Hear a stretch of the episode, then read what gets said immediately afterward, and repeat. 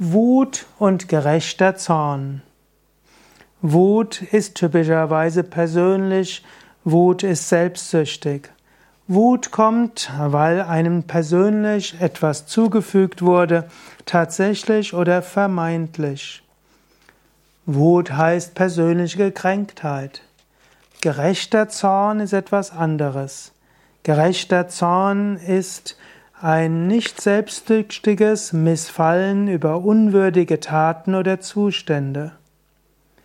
Gerechter Zorn oder auch reiner Unmut, gerechter Ärger ist letztlich frei von Gewalt, frei von Egoismus, frei von Gier. Wut ist typischerweise hm, etwas Negatives. Wut ist ein Fehler, Wut gilt es zu überwinden. Einen gewissen gerechten Zorn über Ungerechtigkeit zu haben, ist oft eine Pflicht. So spricht man eben von heiligem Zorn, gerechtem Zorn. Auch ein Guru kann gegenüber seinem Schüler manchmal einen heiligen Ärger zeigen, einen spirituellen Ärger, einen berechtigten Unmut.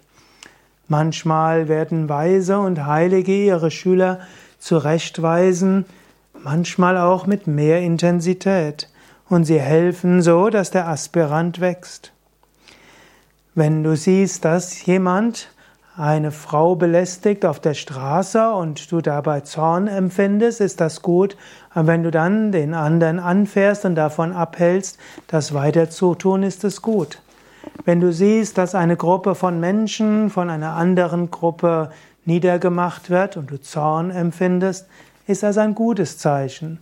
Dann gehe auf geschickte Weise damit um und hilf, dass Menschen beschützt werden. Aber pass dabei auf, dass du innerlich kühl wirst. Lass nicht dem Zorn Wurzeln fassen. Lass diesen gerechten Zorn auch wieder schnell vergehen, wie eine Welle im Meer verschwindet. Denn auch aus anfangs gerechtem Zorn und heiligen Zorn kann viel Übles kommen.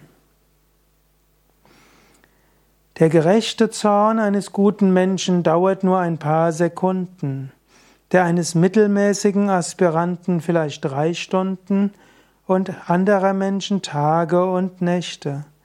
Und manche Menschen tragen einen Groll bis zu ihrem Tod.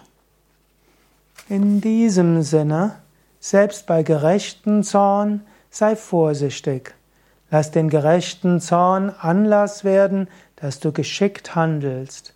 Aber auch aus gerechtem Zorn handle mit Liebe, mit Umsicht und Mitgefühl.